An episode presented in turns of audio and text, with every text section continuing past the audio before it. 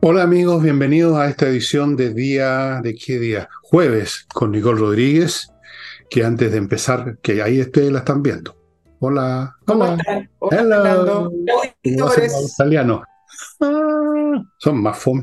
Ya, vamos ahora a, los- a las cosas que les cuento siempre al principio.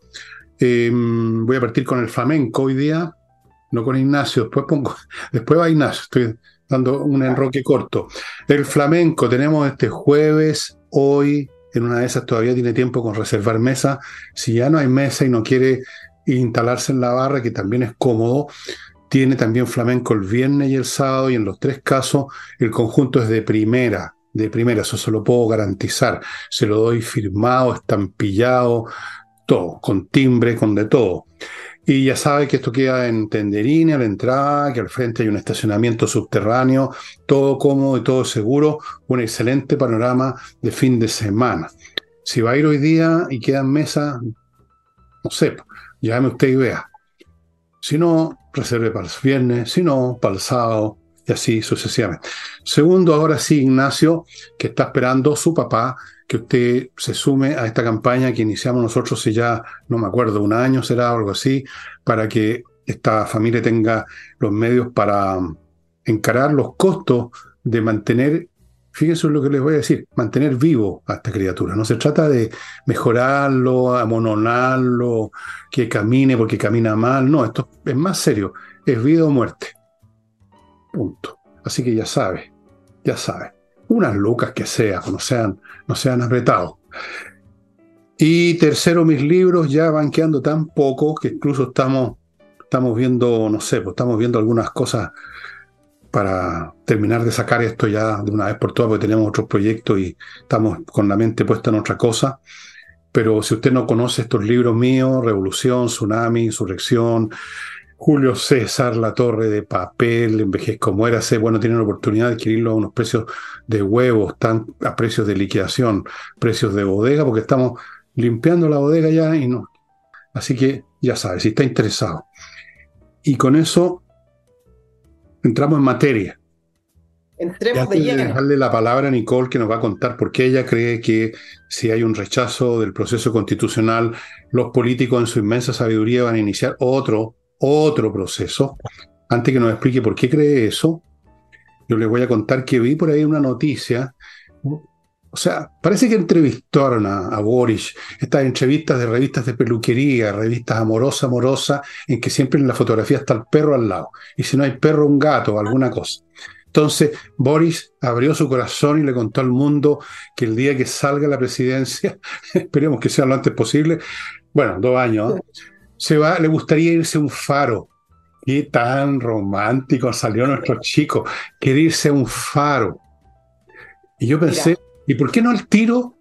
Si es presidente, estoy seguro que, se, que Nicole, estoy seguro que se puede conseguir un faro por ahí. po. Ahora, yo no creo que se vaya a ir a un faro todavía, aunque me encantaría, pero sí se va a ir a, a China. Parten el 12 de octubre a China y no va solo, va casi todo el gobierno. Va casi todo, van siete ministros por parte baja, de repente se suman más a última hora, se va el gobierno entero. Bueno, en una de esas, que digo yo, a lo mejor les queda gustando China, van a hacer un gesto, dijo, dijo esta señora o señorita Vallejo. Es un gesto porque es nuestro principal socio comercial, es una visita de Estado, ok, perfecto, vayan, quédense tranquilos, nadie, está apurado, no es necesario que regresen a la carrera, tómense todo el tiempo que quieran el gobierno completito allá.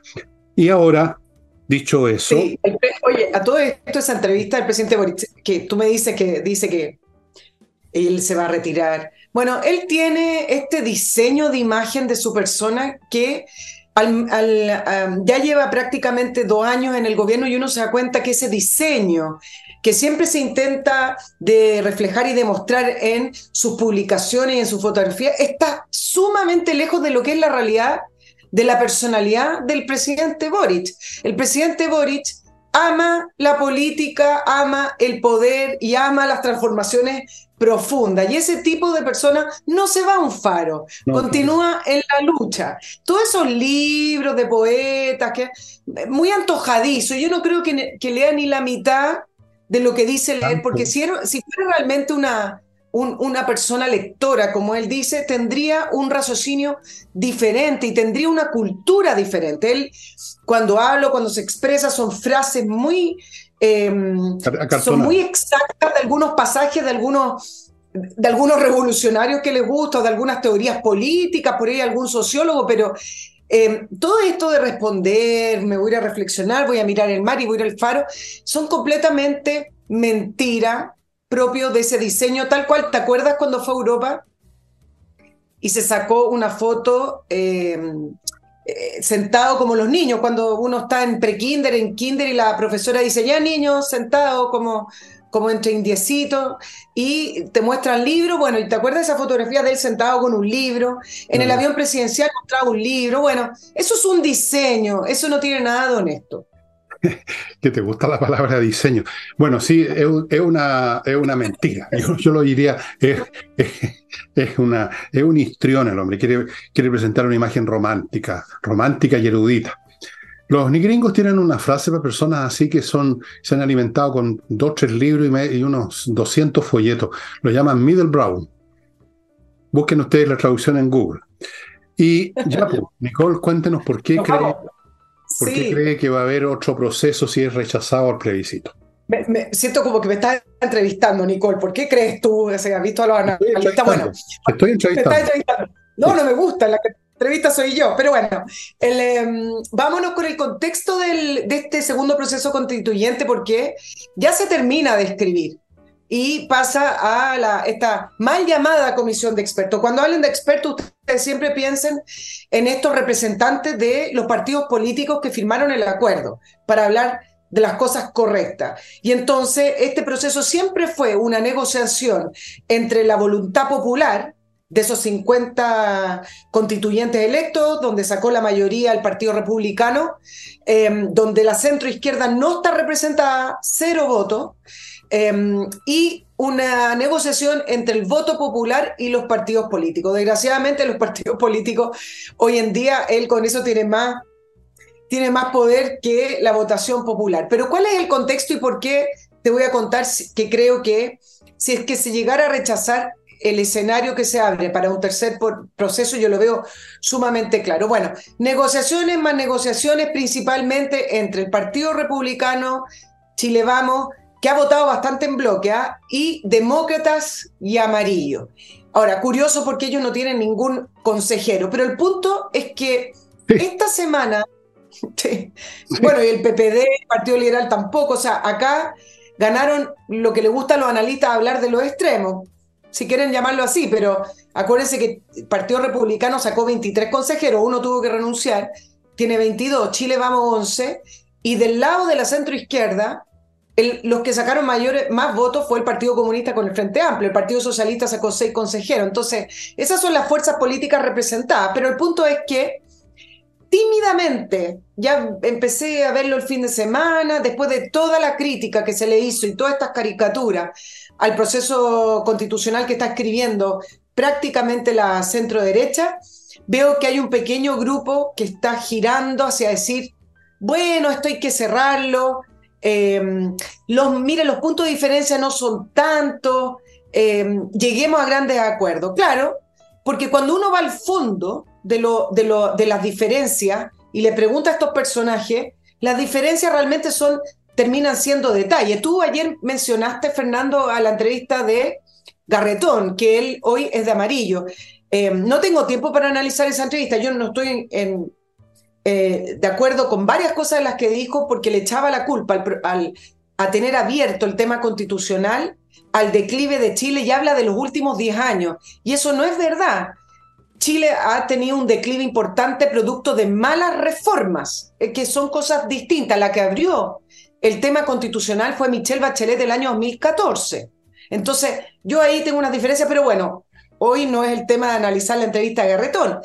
Pero sí le preguntan ¿Qué puntos hay que llegar a acuerdo? Porque como todo el mundo llama esto de los grandes acuerdos porque suena tan bien y tan lindo, y dice, bueno, yo no tengo el recetario. mientras está negociando su propio partido. Para eso hay conversaciones y negociaciones, pero no llegar a acuerdos es una irresponsabilidad histórica. Entonces le dice, pero ¿cuáles son las diferencias? Y nunca las dice. A Jimena Rincón, que a nombre de demócratas también está representando estos grandes acuerdos, en una entrevista más extensa le preguntaron, bueno, ¿cuáles son estas grandes diferencias con, esta, con este proceso fracasado, esta constitución tan mala? Estoy exagerando yo el punto. Y le preguntan, bueno, ella, ella, ella dice, son 10 puntos. Por ejemplo, el tema de las mujeres, y lo deja así abierto. En vez de hacer una bajada con respecto a ¿Qué norma es tan grave que las mujeres nos vemos en desventaja con los hombres? Bueno, ninguna, porque acá hay un tema que tiene que ver con fundamentos de la democracia, que tiene que ver con la paridad. Bueno, está bien, incluso aquello puede ser una diferencia. Entonces, efectivamente, veo que hay vientos de ánimo, de cambio de ánimo, para decir, ¿saben qué más? Este proceso debiera cerrarse. Y por lo demás, le voy a dar algunas estadísticas con respecto a esto de los grandes acuerdos. 57% de las normas que se han aprobado son de la comisión experta. 42% de las enmiendas han sido aprobadas con los votos de Chile Vamos y del Partido Republicano. Esto a propósito de Matei. 44% han sido aprobadas por unanimidad y el 42% son normas salidas de comisiones donde están integradas las distintas fuerzas políticas. Entonces, esto del desmantelamiento de la agenda identitaria, de la constitución de CAS, es simplemente cinismo y show, porque el show que están haciendo es decir, bueno, no le digamos al Partido Republicano al tiro que sí, desmarquémonos, hagamos alguna diferencia, golpeemos la mesa, pero lo que sí puedo proyectar con respecto a esta fuerza de centro izquierda, es que llamamos amarillo y demócrata, Chile Vamos y Partido Republicano, que representaron el rechazo, es que en este minuto, si siguen las conversaciones en esa línea, van a dejar aislado o en un extremo a la izquierda y al oficialismo, principalmente Frente Amplio, Partido Comunista y el Partido Socialista, em, en la vereda del rechazo y todo el resto de la fuerza en la, en la vereda del apruebo. Eso con respecto a lo, que está pasando, pero tú me preguntaste directamente, ¿por qué creo que puede haber un tercer proceso? Porque independiente a lo que quiera la gente, la gente no quiere más proceso, la gente nunca quiso este segundo proceso, lo que va a ocurrir si se rechaza es que, y porque están los votos además, van a agarrar el texto de los mal llamados expertos y va a entrar a través de una moción parlamentaria para discutir la reforma de la Constitución y eso es lo que van a llamar un tercer proceso. No lo estoy inventando, son em, probabilidades que se están dando a raíz de las entrevistas que estoy viendo desde el Frente Amplio, Partido Comunista y el Partido Socialista. Si me voy a un extremo, el Partido Comunista ya está pidiendo una asamblea constituyente, que el pueblo quiere una nueva asamblea constituyente. Yo creo que para eso no hay, no hay espacio pero sí hay espacio para que con la excusa de la comisión experta y ese anteproyecto, entrarla a través de una moción parlamentaria. ¿Y qué va a pasar? Que el gobierno va a decir, no, yo tengo presidencia, todo, pero sí van a apoyar esa moción porque ahí sí tienen la oportunidad de hacer la reforma que ellos miran como las grandes transformaciones. Después te voy a contar más, pero quiero que, si es que tú me quieres opinar algo. bueno, sí. Eh, no sé, no sé lo, que va a suceder, pero todo puede pasar, todo puede suceder. Todo puede ser. Pero finalmente esta cuestión está en manos de la gente, no, de todos estos payasos. Sobre todo estos payasos que no tienen, no tienen arte ni parte de esta cuestión. ¿Qué hacen estas personas que no tienen ni un solo consejero eh, participando en reuniones con el sello y haciendo declaraciones? Urbi et orbi de lo que parece de que debiera ser, que no me gusta esto y no me gusta lo demás allá. ¿Quién los invitó a esta fiesta si no tienen consejeros? No tienen votantes. Por ejemplo, los famosos demócratas, la señora Rincón y no sé qué otro caballero. ¿Quiénes son? ¿A quién les ganaron? ¿Cuántos son? ¿Cuántos votos, cuántas elecciones han ganado? No tienen nada, no son nada, es un timbre. Ni siquiera, yo creo que no lo han mandado a hacer a la imprenta todavía. Y ahí están. Y esa situación que es una caricatura, la podemos replicar a los demás partidos en grados mayores o menores. Los partidos políticos ya no están representando este país, está claro, hace rato. Lo manifiestan las encuestas, lo manifiestan las votaciones del pueblo cuando ese pueblo que siempre está arrogándose el Partido Comunista, el pueblo pide esto. ¿Quién, cuándo le preguntaron al pueblo, al Partido Comunista, qué es lo que quieren? Si no sabemos lo que quiere el pueblo todavía, veamos qué pasa con la votación. Esto me recuerda a Wells, el escritor inglés que cuando escuchaba la frasecita la dictadura del proletariado y preguntaba, ¿y dónde diablo es que dicta algo el proletariado? Yo le preguntaría a los comunistas, ¿dónde diablo es que ese pueblo que usted menciona está dictando algo que ustedes están representando? Mentira. Bueno, esto lo va a decidir la gente. Esto, esto no va a llegar a... No creo, que, no creo que vaya a pasar lo que tú dices, pero puede ocurrir. Creo que es poco probable es poco probable, no imposible, pero poco probable. Creo que lo más probable, fíjate tú, en este momento, es que va a salir una constitución que va a contar con aprobación. Creo que se va a dar vuelta las estadísticas que hay ahora, como ha ocurrido tantas veces, porque las estadísticas son un chiste.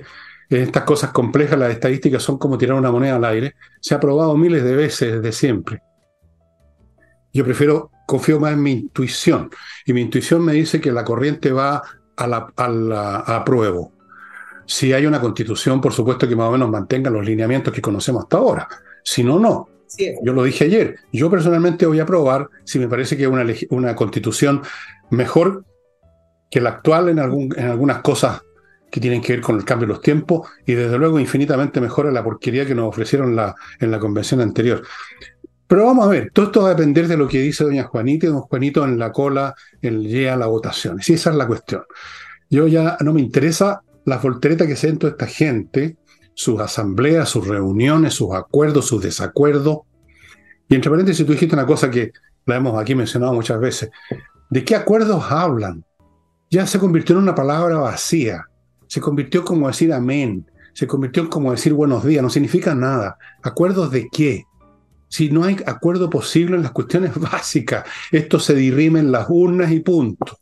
Alguien gana y alguien pierde. No hay acuerdos aquí. No hay acuerdos que puedan saltarse la elección, digamos, que puedan abrir una tercera vía. No, hay dos vías y el pueblo va a elegir por cuál quiere irse. Eso creo yo que eso creo que es lo más probable. Pero no descarto lo que tú dices, porque todo puede ocurrir, por supuesto.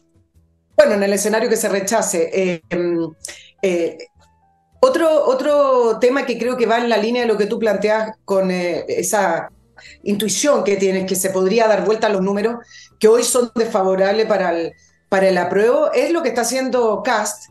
Le habló a los empresarios, tú lo mencionaste, voy a hacer un punto acá. Y, y el, em, el, el, discurso de Cast tenía que ver con que Chile no se va a salvar el país con esta constitución, porque eso se hizo el 4 de septiembre, de lo cual yo, yo estoy de acuerdo, pero plantea que em, sí, con la constitución que está escribiendo el nuevo Consejo Constituyente, se podría dar para Chile una gran oportunidad de empezar a cambiar este declive y este estancamiento y este desorden del, del, que, del que vinimos. Bueno, marcando una diferencia diametral y opuesta con la estrategia de, de Evelyn Matei. Y acá quiero hacer algunos puntos. Ya comenzó en parte la campaña y comienza así la campaña. Si la lees, la apruebas. Que me parece que apunta bastante el tema de eh, entender bien lo que está proponiendo el Partido Republicano con Chile Vamos y salir de esa caricatura identitaria o la constitución de Castro o los retrocesos, lo que sea. Em, la campaña va a intentar sumar a eh, estos voceros de la sociedad que fueron también parte de las vocerías del rechazo del 62%.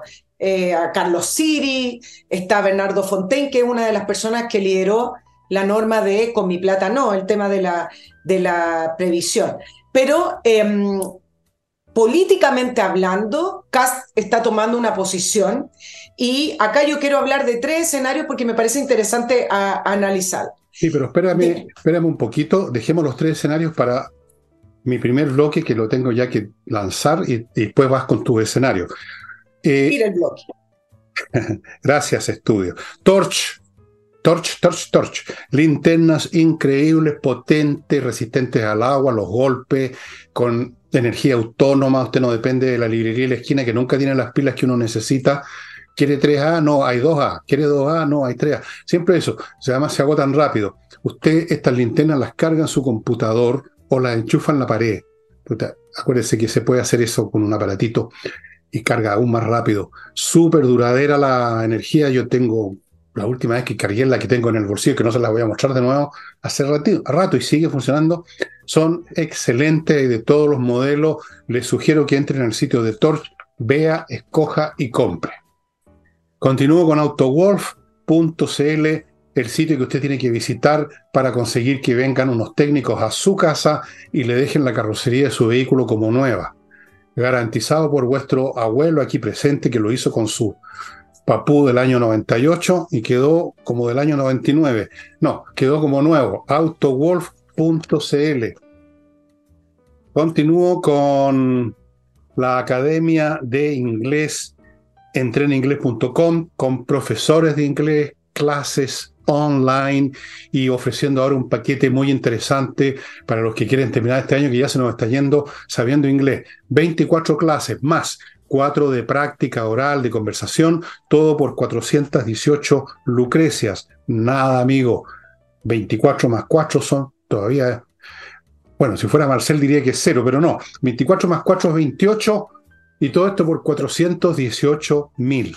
Y termino con Edifito, un software para la administración integral de edificios. Todos los aspectos que tienen que ver con la gestión de un edificio, la gestión que lleva a cabo un administrador, por supuesto, están ahí en este software que está siendo usado en miles y miles de edificios en toda América Latina. Y ahora sus tres escenarios, estimada Nicole. El escenario con respecto a, CAS, que eh, creo que no le quedaba otra, tenía que ir de lleno con el tema de esta constitución, si es que sale finalmente la constitución que ellos están eh, aprobando, eh, diciendo que para las presidenciales queda mucho tiempo y que esto necesita un poco de mayor responsabilidad para Chile. Yo creo que dejó una mala posición a, a Matei. Bueno, y en los escenarios son, si, si resulta esto y aprueban la constitución, Kass queda definitivamente instalado como el líder de la derecha, Matei anulada y queda con una proyección presidencial. Todas las cosas van cambiando, yo sé, esto es el 17 de diciembre, pero estamos hablando del escenario que empieza a tomar forma. Puede venir un terremoto y se desarma el escenario, pero vamos a hablar del, escenario probable. Em, ahora, tiene un riesgo porque eh, independiente al, contenido de la constitución, si CAS está estos dos meses en primera línea, el, plebiscito sí se puede tornar muy presidencial en el sentido de estás a favor o en contra de José Antonio Cast. Efectivamente. Por lo tanto, ese riesgo, si es que logran sumar a estos voceros, que le llaman estos ex voceros del, del rechazo y que hoy quieren liderar eh, voceros que son de la sociedad, que quieren liderar la campaña si la ley la prueba y liderar esto, bueno, efectivamente ese riesgo se va minimizando. Pero del punto de vista presidencial, deja a Matei en una posición muy difícil estos dos meses, porque van a ser dos meses concentrados 100% en la constitución. Esto es independiente si la gente le interesa el proceso o está enojada que, la, que nos obligaron a estar de nuevo en esto, porque al final la constitución termina siendo lo más importante porque acá está en juego la institucionalidad básica del país. Y mira lo que está pasando con el gobierno, porque el presidente Boric pidió bajarle el perfil al tema constitucional. Hmm, ahora. No entrar en el tema, pero lo hacen con un infantilismo no, no visto antes. Entonces, cada vez que le preguntan, incluso le preguntaron a Marcela hace poco qué opinaba de la institucionalidad económica que se estaba escribiendo en la nueva constitución y dice que eso no le compete, o sea, un, un nivel de presidencia que pasa a ser ya absurdo.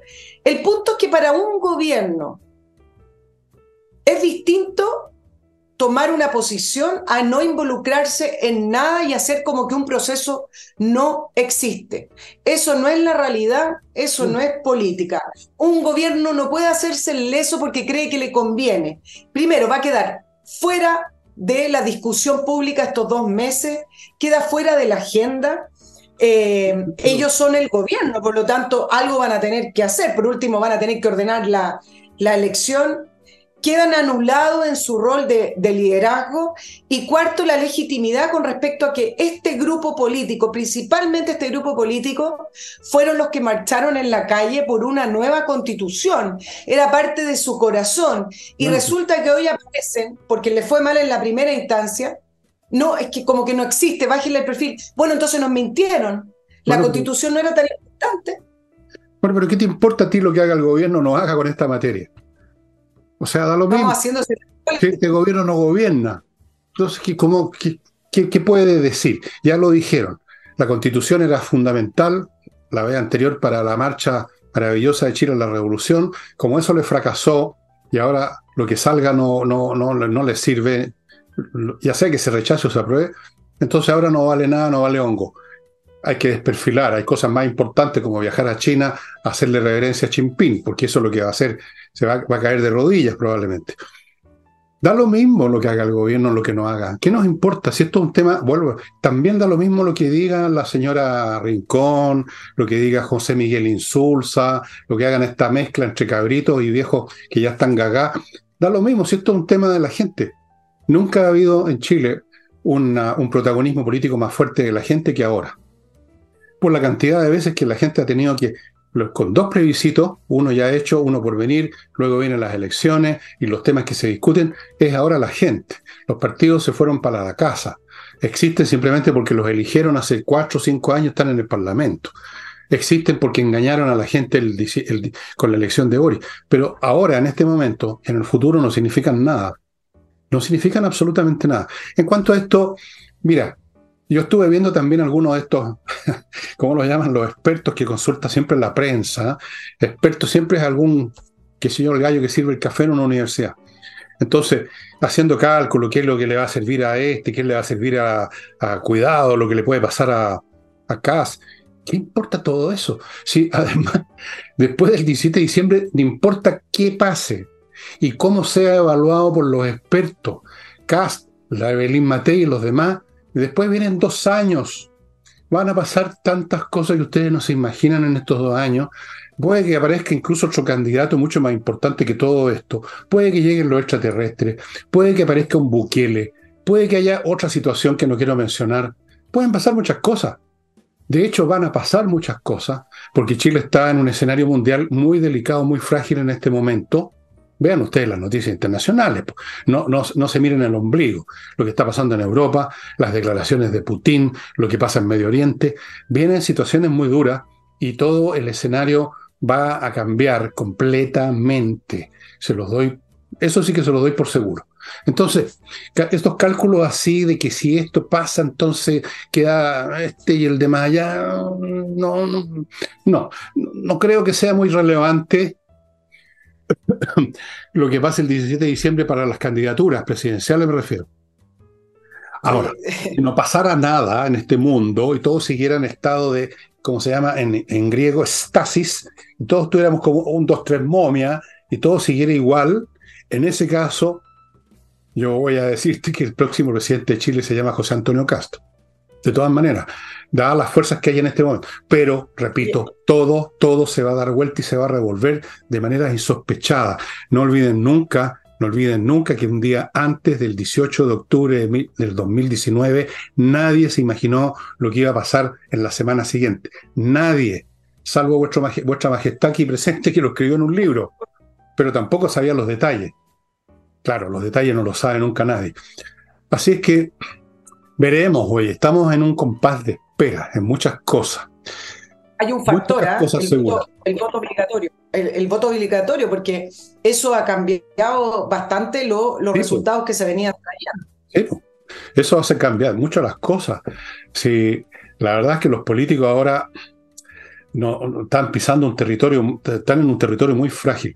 Amigos, voy a ir a otro bloque antes que Nicole nos cuente sus nuevos escenarios que tiene para otras cosas ahí en su lista, ¿no? ¿Tienes o no?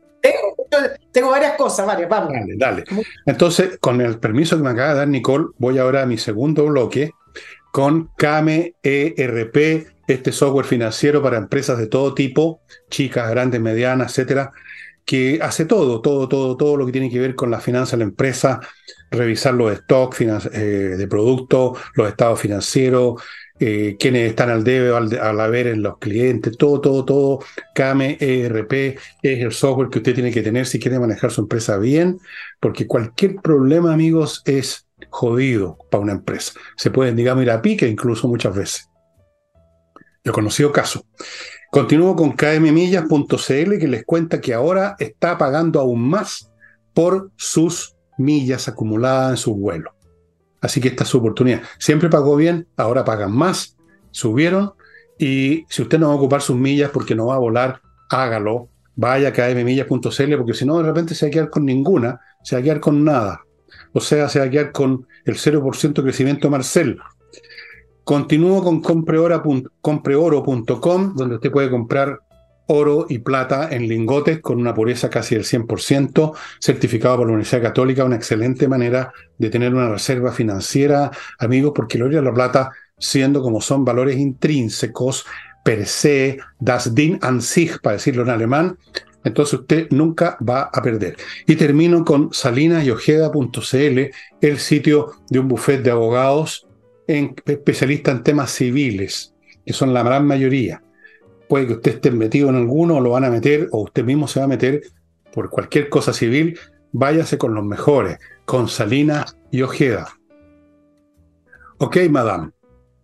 Sí, mira, estaba, revisando la, discusión que se ha dado, la discusión legislativa en torno a la ley de usurpaciones y esto que se aprobó el, el día martes de penar Em, eh, y, de que, con penas de cárcel el transporte de eh, combustible en, en, marcha. Bueno, y estas dos situaciones legislativas que se enmarcan en la famosa agenda de seguridad del gobierno merecen examinarse porque me parece que reflejan perfectamente la distancia que hay entre el mundo retórico o verbal del presidente y del gobierno y la realidad de lo que finalmente hacen. Así también como demuestran que las mesas, Fernando, y los grandes acuerdos no, no sirven porque además la mirada que hay sobre esos temas eh, tienen una distancia importante entre las coaliciones políticas. Em, entonces, hagamos un poquito de memoria. El año pasado, uno de los grandes anuncios, y era uno de los grandes agendas del gobierno, tenía que ver con esta mesa de seguridad que la, lideraba la ministra Toa. Eh, ¿Te acuerdas que el compromiso eran 31 proyectos de seguridad, todos muy importantes? Incluso el presidente del Senado hablaba de este fast track legislativo y tenían tiempo. Unos, unos proyectos iban a salir en dos meses, otros en tres meses, suma urgencia, urgencia simple, etc. Todo eso se interrumpió por los indultos en diciembre que fue la primera manifestación de la realidad y de la posición que tiene el gobierno con respecto a esta mezcla que hay entre las movilizaciones, los delitos y las personas que cometen esos, delitos. Bueno, muy difícil reactivar esa mesa, cómo no, la derecha se salió, Chile vamos, etcétera.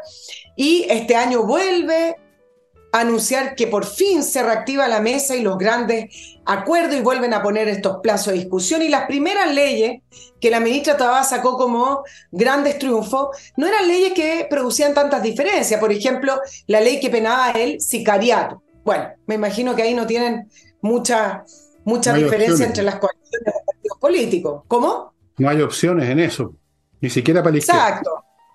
Ni siquiera para la izquierda, algunas técnicas para integrar a, la investigación del crimen organizado en fiscalía. Bueno, se aprobaron 16.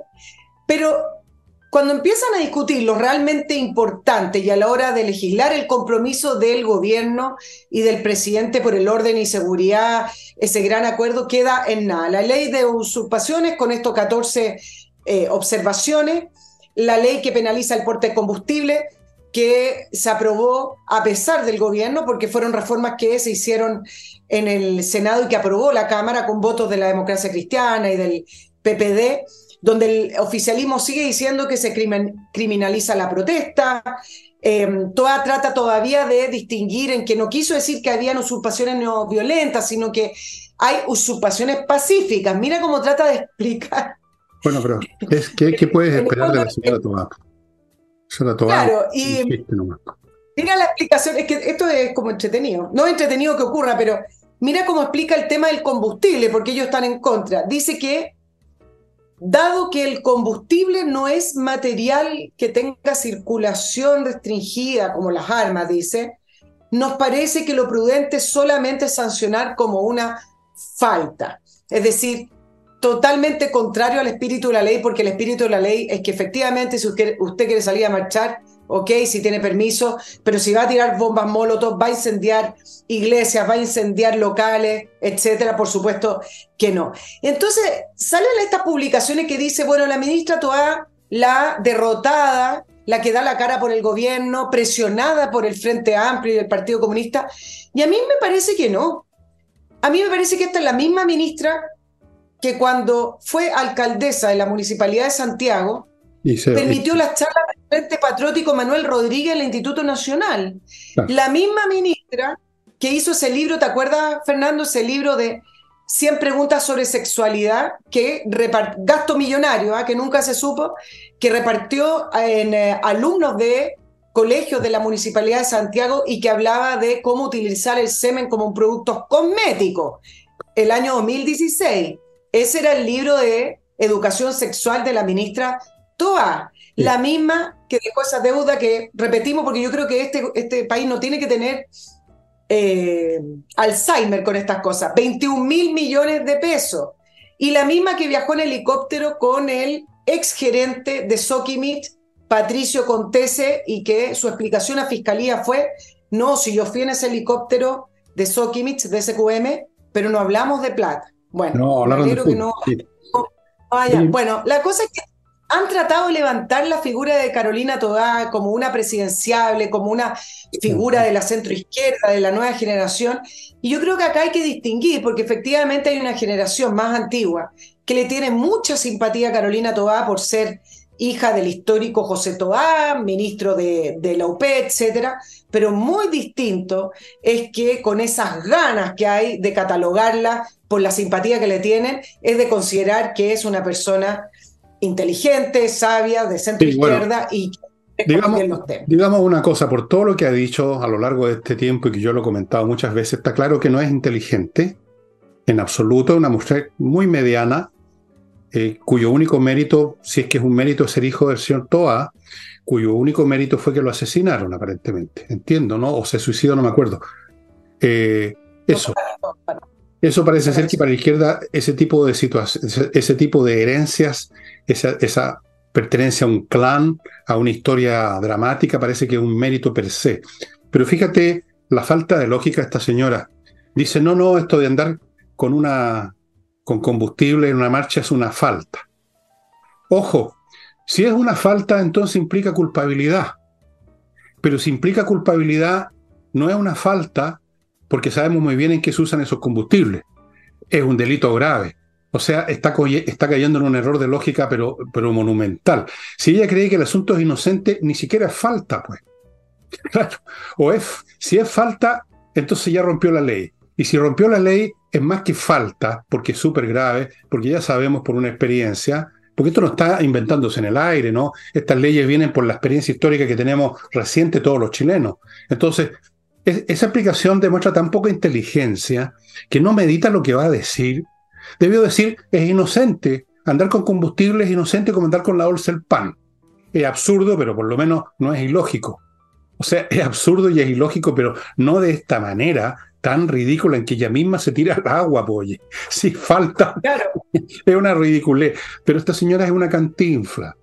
Tenemos cantinflas en el gobierno, tenemos payasos, tenemos actores, tenemos ignorantes, tenemos arrogantes y ridículos como el señor Jackson, que ya batió los récords, tenemos tipos como el Stingo, que menos mal que desapareció el escenario, tenemos los Rojas Vades, tenemos todo un catal, un prontuario político, tenemos literalmente, y dentro de ese prontuario está la señora Toapo, con su frase, como esto que se le salió un pun político. No, si yo no quise decir, no quise decir usurpaciones pacífica, sino que no, no violenta. Claro, pero. Por favor.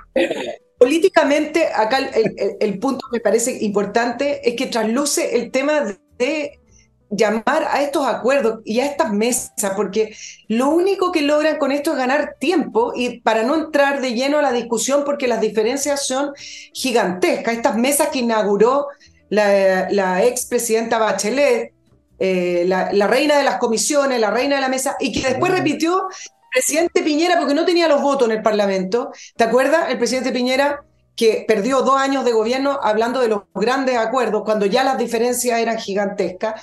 Y el eh, presidente Boric, que odiaba el tema de los grandes acuerdos, resulta que ahora todo es de grandes acuerdos. Pero la verdad es que no hay ningún acuerdo porque miran las cosas muy distintas. Bueno, eso, esto, eso lo hemos dicho tantas veces, Nicole, de que no hay territorio para los puntos medios, que es una tontería y un anacronismo hablar de que hay que conquistar los sectores medios que ya no existen, que no existen porque los temas se fueron a los extremos. ¿Cuántas veces hemos dicho, Nicole, tú también, que uno se tiene que fortificar en su posición para ganar las elecciones. Eso es lo que queda. No, no, no vamos a estar de acuerdo con, con, el adversario. No vamos a estar de acuerdo porque ellos, en primer lugar, se pusieron en esa posición. No, no fue el resto del país. Ellos se pusieron a declamar que iban a echar abajo el, el modelo neoliberal.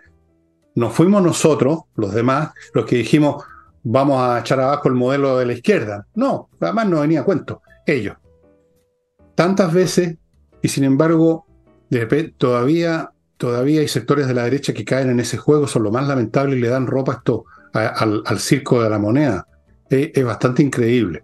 Y yo lamento mucho que se haya sumado a eso la señora Evelyn Matei, de la cual tenía una mejor opinión. Y eh, yo veo que se está sumando a esa postura de una manera indirecta, pero se está sumando. Y nos faltan. Yo no sé todavía si es por falta de seso o por falta de, de valor, no sé. No, no sabría en este momento. Es, es un tema caso a caso, supongo.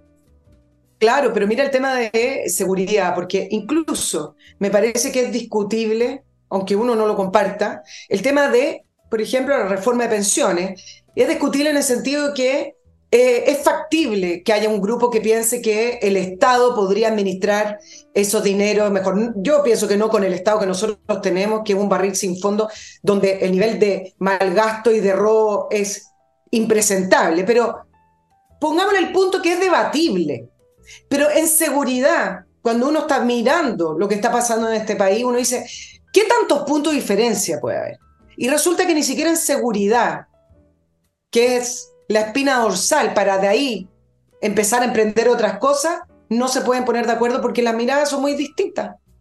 Entonces, por eso creo que estas dos leyes que eh, se están eh, aprobando, a pesar del gobierno, demuestran el tipo de ministros, de políticos y de políticas públicas que quiere llevar adelante este gobierno independiente a lo que anuncian, porque bueno, cuando anuncian la gente dice, ah, bueno, ahora entraron en razón, pero no, en la práctica hacen algo completamente eh, diferente. Se me perdió mi compañero por ahí.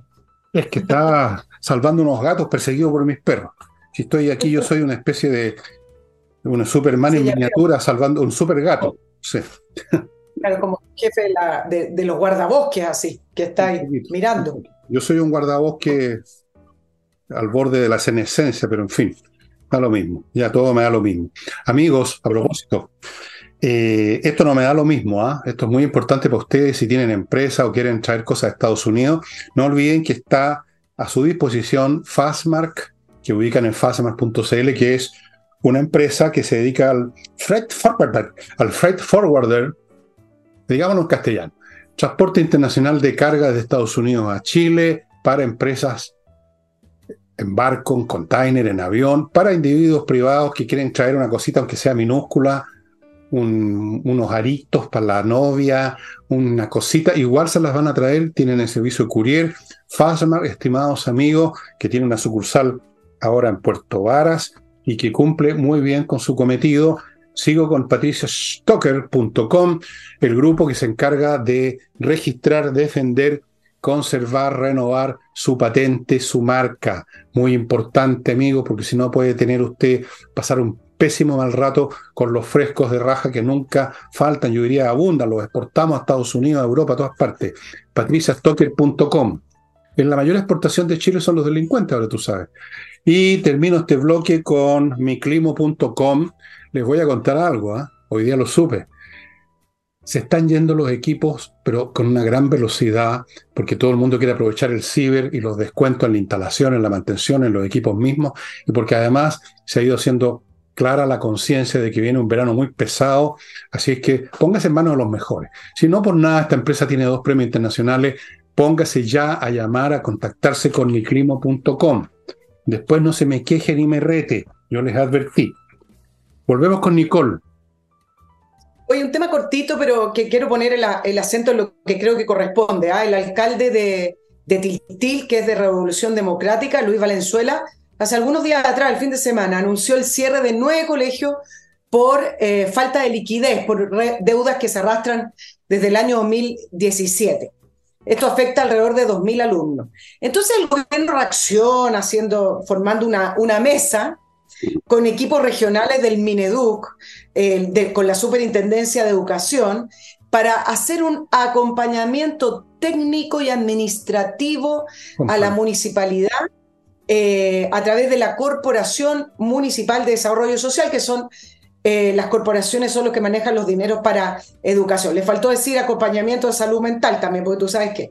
Pero yo quiero hacer un punto acá, y el punto es que la deuda es casi de mil millones de pesos. Y resulta que las noticias y lo que hablan las autoridades y la, y la, y la información que se, que se transmite es que si el alcalde se excedió o no en sus atribuciones, si es que lo acusan o no por abandono de deberes, porque parece que él no puede cerrar eh, los colegios. Y acá el punto central es, ¿por qué un municipio debe mil millones de pesos? Y la pregunta es, no si se excedió o no el alcalde, que no me importa, es ¿dónde está esa plata?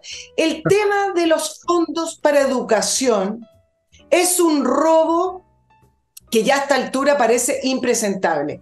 Ayer, la Superintendencia de Educación inhabilitó al alcalde Carlos Gómez de forma perpetua, para que escuchen bien, para ejercer como sostenedor de los establecimientos educacionales a través de también de la Corporación Municipal de Ancut. Se constató que la municipalidad de Ancut no cumplió con la entrega de la información para acreditar el gasto y los aportes en educación desde el año 2018 a la fecha. estamos hablando de que no sabemos nada de 6 mil millones de pesos.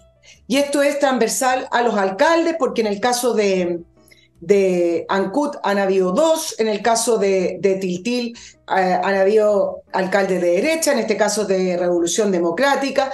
Y entonces acá ahora estamos en un contexto de discusión de presupuesto y resulta que le vamos a seguir entregando plata a los municipios hmm. para que se la sigan robando, porque se la roban a través de esta institucionalidad que crearon de una manera muy, no sé si viva, pero de una manera muy abierta, muy flexible, que se llaman las corporaciones. Y resulta que cuando uno indaga un poquitito en las corporaciones, la plata en educación no llega. Con la crisis educacional que tenemos. Claro, que entonces así no hay impuestos que valgan. Entonces, ¿cómo es que la institución no le cierra la puerta o no le pone un atajo a municipios que no han efectuado una declaración em, contable desde el año 2018 o desde el 2017 y resulta que estamos pensando en si se excedió o no el alcalde? No, pero es que preguntemos dónde está la ruta del dinero. Josefina Razuri, la gran promesa de cambio con la gente de Revolución Democrática, dejó un hoyo de casi 3 mil millones de pesos en educación, con un proceso judicial donde no pasó nada. ¿Dónde está esa plata? ¿Dónde está esa plata? Y así se sigue discutiendo el presupuesto, en los bolsillos. en los bolsillos de, un montón de gente. Pero se ve que tú eres reaccionaria, Nicole, porque estás contra el perfeccionamiento de la democracia. Esto fue un perfeccionamiento de la democracia, pues, estimado amigo. Ahí ustedes están viendo el perfeccionamiento. Cuando uno ve eso, cuando uno piensa que además la, después en los juicios no pasa nada, ¿qué pasó con la señora Tobá? ¿Acaso es, reo? ¿Fue declarada reo? ¿Está sancionada? No, es ministra del Interior. Cuando uno ve ese espectáculo, la conclusión es que el país está corrupto de pies a cabeza nomás, que necesita una fumigación extensiva e intensiva. Pero no sé quién, porque están todos corruptos, todos. Aquí no hay ninguna institución donde no haya gente que está metiendo mano o dejando que otros metan mano o cómplice o cobarde o a su... Porque ¿sabes lo que sucede cuando, cuando la corrupción alcanza cierto umbral? La gente honesta tal vez no robe, pero no se atreven a hacer nada porque ya al alcanzar esa dimensión tiene poder. O sea, ya no se trata de alguien que está robando, se trata de alguien que está robando y está con una pistola en la mano, por así decirlo. Entonces ya no es cuestión de ir a denunciar, porque ¿a quién denuncias? Denuncias a alguien que también te ha metido en el negocio y entonces te meten un balazo, o, te joden, te echan de la pega, algo, te sucede, algo malo te pasa. Entonces cuando se ha llegado a ese nivel en que ya hay una máquina que lo abarca todo y que por lo tanto no solo roba, sino que tiene poder político, tiene poder legal. La gente honesta que queda, ¿qué hace? Salvo, no sé, no pueden hacer nada. No se puede. No, no hay donde apoyar la palanca para limpiar porque están todos en el negocio. Cuando se llega a ese nivel, un país no tiene remedio. Porque ¿quién? ¿Quién lo hace? ¿De dónde viene, digamos, Superman? ¿De dónde viene la caballería? El FBI no hay, no hay algo externo. El ejemplo más claro a propósito de FBI es lo que pasó en Chicago, en Estados Unidos, con la prohibición. Cuando la corrupción lo abarcó todo en Chicago, no se podía hacer nada y por lo tanto el gobierno central tuvo que enviar una fuerza externa, externa a Chicago, que fue el, Federal Bureau of Investigation, el FBI. Dentro de Chicago estaban comprados los policías, los jueces, estaban todos metidos en el negocio la plata iba para todos lados. Y los balazos también si tú te resistías. Entonces, los ciudadanos honestos se tenían que quedar callados y mirar por otro lado. Ahora, ¿qué pasa cuando esto ocurre en un país completo? ¿De dónde viene el FBI? ¿De dónde viene la salvación? No hay, pues.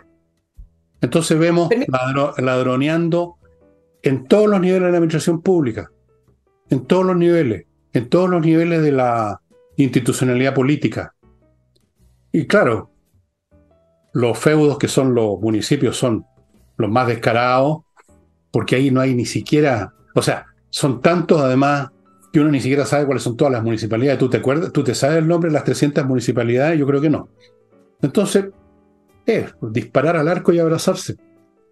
Claro, lo que pasa es que además las municipalidades tienen esta figura que permite la corrupción, que son las corporaciones que funcionan de una manera paralela y donde tú sabes que no se pueden controlar eh, sus fondos porque no tienen el estatuto que se rige para las instituciones públicas. Entonces, eh, ellos manejan, las corporaciones manejan los, presupuestos más importantes, lo que es educación y salud. ¿Y quién eh, preside las corporaciones? Mira la figura extraña, pues el alcalde es el presidente del directorio de esa corporación, que se supone que es como una especie de, de, institución o de fundación, póngale sin fines de lucro, pero que a la vez donde se puede hacer y deshacer fuera de las normas que rigen para eh, los organismos públicos. Entonces, hay que, hay que, está bien, yo estoy de acuerdo, es tan generalizado, pero apuntemos a algo que ayudaría, eh, ayudaría, es quién va a empezar a levantar el tema de la eliminación o del control de las corporaciones, que es una figura jurídica que no corresponde, que a esta altura uno dice, bueno, se está implementando y se crearon solo para defraudar el Estado, si no puede ser que se pierdan 6 mil millones, bueno, nadie sabe nada. Mira lo que pasó en Vitacura, fue a través de las corporaciones también. Bueno, entonces, ¿quién va a poner remedio a eso? Bueno, bueno, me imagino que en algún minuto alguien tendrá que discutir ¿Quién es alguien? en el Parlamento. Alguien. Lo, que te estoy diciendo, lo que te estoy diciendo es que ya no hay ese alguien ya. No hay. ¿Quién? Y cuando la cosa, por último, a la fuerza llega a la, justicia, ahí también eh, son parte de la nomenclatura y no pasa nada. No pasa nada. Tú acabas de nombrar ejemplo de no pasa nada. ¿Qué pasó con la sociedad? No pasa nada. No pasa nada. Entonces, ¿dónde está la salvación? La pregunta que uno tendría que hacerse, ¿hay alguna institución, grupo de personas con alguna capacidad de acción que pudieran iniciar una limpieza? Yo creo que no hay ya. Yo sé lo que están pensando algunos. No, no se equivoquen. No hay, no hay, no hay. Yo creo que ya, no sé, quizás haya. No veo ninguna reserva moral, llamémosla así, que tenga poderes institucionales que limpie. Ya es demasiada la mugre. Están todos contaminados. Y los que no están contaminados están acobardados porque los otros, los malos, agarraron demasiado poder. Cuando se llega a ese nivel, se dan situaciones como la de Haití, se dan situaciones como la de Argentina, que están podridos desde hace, desde los años, desde hace casi un siglo, desde los años 40, con la llegada de Perón al poder. Y vean ustedes un gobierno tras otro, un gobierno tras otro de sinvergüenza y ladrones y competente en Argentina, un país fantástico con esa putrefacción en el poder. O con tipos locos como este Mili, porque este gallo está loco, no cabe duda, lo he visto en dos o tres intervenciones diciendo que hay que meterse por el orto esto y lo demás allá. O sea, ese tipo está demente y aunque llegara al poder tampoco va a poder cambiar nada. No puede. Si están todos metidos, hasta el ascensorista de la Casa Rosada está metido en el cuento. Y en Chile estamos en las mismas.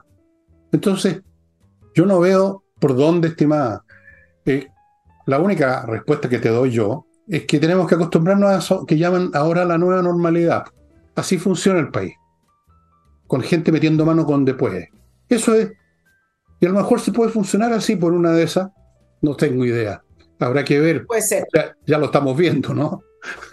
Puede ser, solo que la, la, torta a repartir es más grande porque han estado sistemáticamente subiendo los impuestos y hoy en día tenemos impuestos de país desarrollado con, una, con servicios de país subdesarrollado.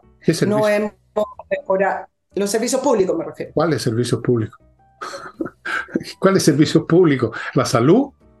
¿La educación? ¿Cuál es el servicio que entrega educación en este momento? A ver, con colegios que se cierran porque se robaron la plata, o no asisten los alumnos, o los alumnos se agarran a cuchillazo, o, o le tiran acelerante bueno, al, inspector de un colegio, o salen unos niñitos con overol a tirar bombas molotov. Ahora en salud, con gente que se muere en las colas esperando atención. Bueno, dime, dime igual, dime un servicio que funcione, salvo el servicio de impuesto. Ese sí que funciona. Ese sí que eh, funciona. Ese tiene que funcionar. Ese funciona y está encima de todo. oye, y a propósito de educación, tú sabes que salió unos informes. Esto es un dato cortito, eh, recordando esa nefasta reforma de quitarle los patines, que efectivamente le quitaron los patines. Em, la reforma de Michelle Bachelet. Tú sabes que el 2006 en la educación pública concentraba mayoritariamente la, matrícula. No voy a dar los datos específicos porque quiero alcanzar a otro tema. Y hoy los colegios particulares concentran mayoritariamente la matrícula en todos los estratos sociales. Así fue el fin al lucro, fin a la selección, fin a la discriminación, fin a todo, fin a la educación, la gran reforma de la señora Bachelet. Eso debería haber llamado, fin a la educación. esa era su reforma. A propósito, pensar que todo esto lo inició Madame Bachelet, pues si este, ella, si, hubiera que darle un origen a este proceso en que está Chile, tiene un nombre, Michelle Bachelet. La comunista Bachelet disfrazada de socialista. Tóxica a morir, generando. Con ella empezó la, la parálisis económica, con ella empezó todo, empezó esta mentalidad. Los comunistas llegaron a la moneda, o llegaron a. Bueno, llegaron. Y ahí, aquí estamos la señora Bachelet. Bueno, en fin. Estamos pagando su reforma. ¿Mm? Pues, estamos pagando. Está en Santiago con un subsidio del Estado que aumenta para este presupuesto del año que viene casi 18%. Al final, los impuestos son para pagar ineficiencia. Estamos financiando su mala reforma de salud, eh, perdón, de educación, ya les di alguna cifra, le podría dar otra, donde han aumentado el presupuesto para educación, pero la educación pública cada vez es peor y donde se roban la plata además. Después tú tienes que ella abrió el tema constituyente. El 2014 empezó con esta cabildos, ¿te acuerdas? No, hay que cambiar la constitución, la constitución. Cuando el candidato, que era Guillermo, el que llevaba la bandera de reforma constitucional, sacó la más baja votación de la centroizquierda contra Piñera, ¿te acuerdas? Ningún candidato que proponía el cambio constitucional sacaba muy altas las votaciones y Piñera ganó sin ni siquiera mencionar el tema constitucional. Le puedo dar una lista infinita de reformas mal hechas de la señora Bachelet, que no es que estén mal hechas, sino que, que tenía un objetivo y que tenía que ver con las transformaciones profundas. Por eso a veces cuando hablan de... Las demoliciones profundas. las demoliciones profundas cuando hablan del, del, gobierno de Gabriel Boric, donde él intenta ser un continuador de la UP porque pone a Salvoraña, también me parece que, que no, que me parece que es un continuador de lo que inició la expresidenta Bachelet. Por eso su cercanía con ella. Bueno, son continuadores de todo lo que es torpe e inepto en política desde tiempos inmemoriales, para usar la palabrita que usó una fulana ahí hablando de, las de las usurpaciones que son demandas sociales de tiempo inmemorial. Bueno, desde tiempos inmemoriales la izquierda no hace otra cosa que esparcir la ruina y cuando tienen el poder militar en las manos, esparcir la muerte también. Como se vio en Rusia, donde mataron como 70, 80 millones de personas de una forma o de otra. Eso está documentado en libros que ustedes pueden adquirir. No estoy inventando las cifras. 20 millones en la pura Segunda Guerra Mundial. Ustedes dirán, bueno, pero eso no fue culpa de, los, de los comunistas, eso fue la invasión de los alemanes. Claro, pero usaron las tácticas y la doctrina militar que significaba enviar a tipos que los masacraran masa tras masa, como hacen ahora en Ucrania, exactamente igual, la misma doctrina. Bueno, voy al último bloque, amigos.